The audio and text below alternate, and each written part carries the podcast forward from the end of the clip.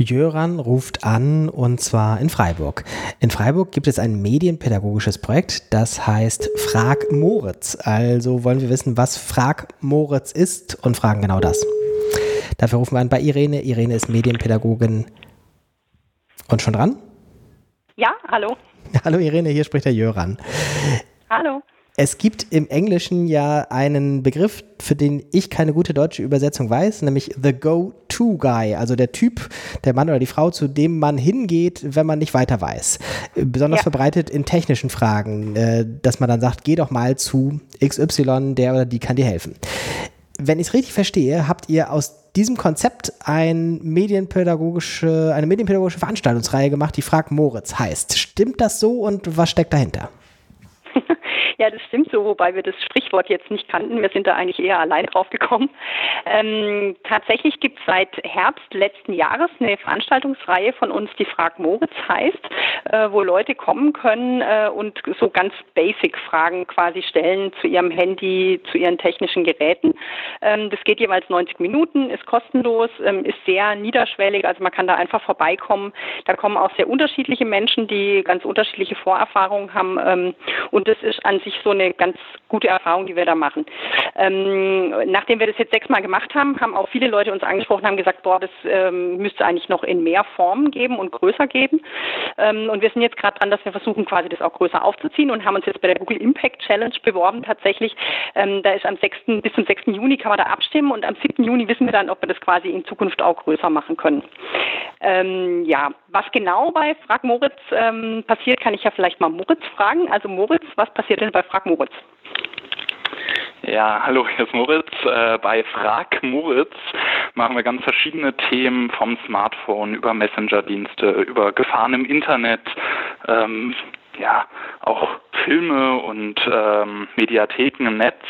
Also quasi die Themen, die unsere Zielgruppe erwachsene Menschen, die nicht so viel Erfahrung haben in dem Bereich, ansprechen und bei denen wir denen helfen können. Da gibt es einen kleinen Impuls von mir. Also ich gehe so grob auf Übersichtsthemen ein, die zu dem Thema passen, erkläre ihnen so die Basics, damit die auch Dinge erfahren, von denen die vielleicht noch gar nichts wussten.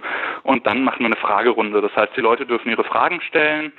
Ich sammle die erstmal und dann gucken wir, wo es Gemeinsamkeiten gibt, wo es die größten Schwierigkeiten gibt. Ähm, und dann erarbeiten wir da quasi Lösungen gemeinsam.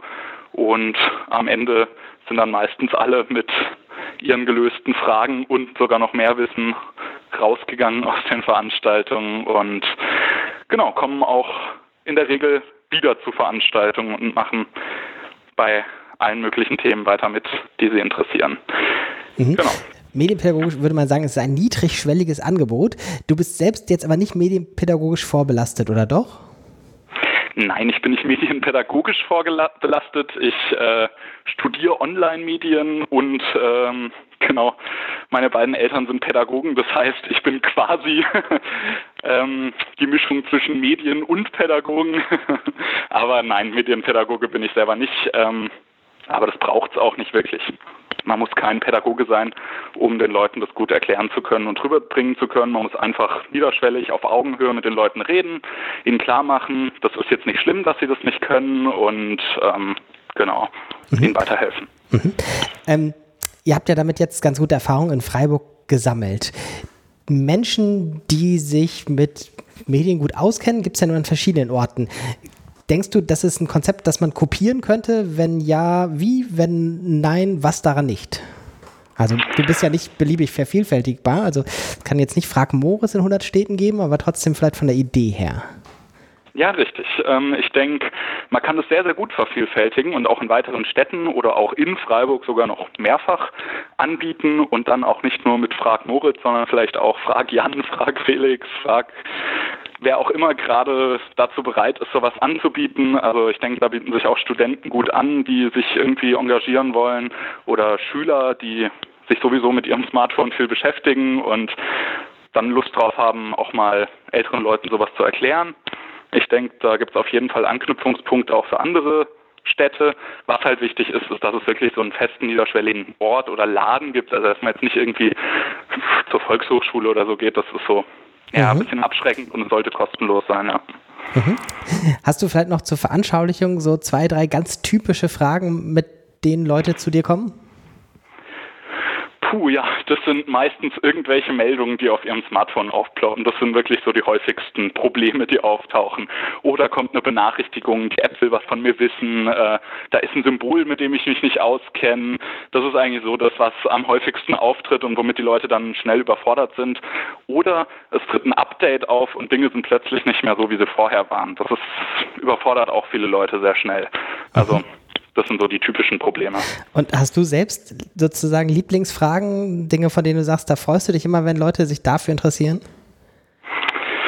Puh, ja, schwierig.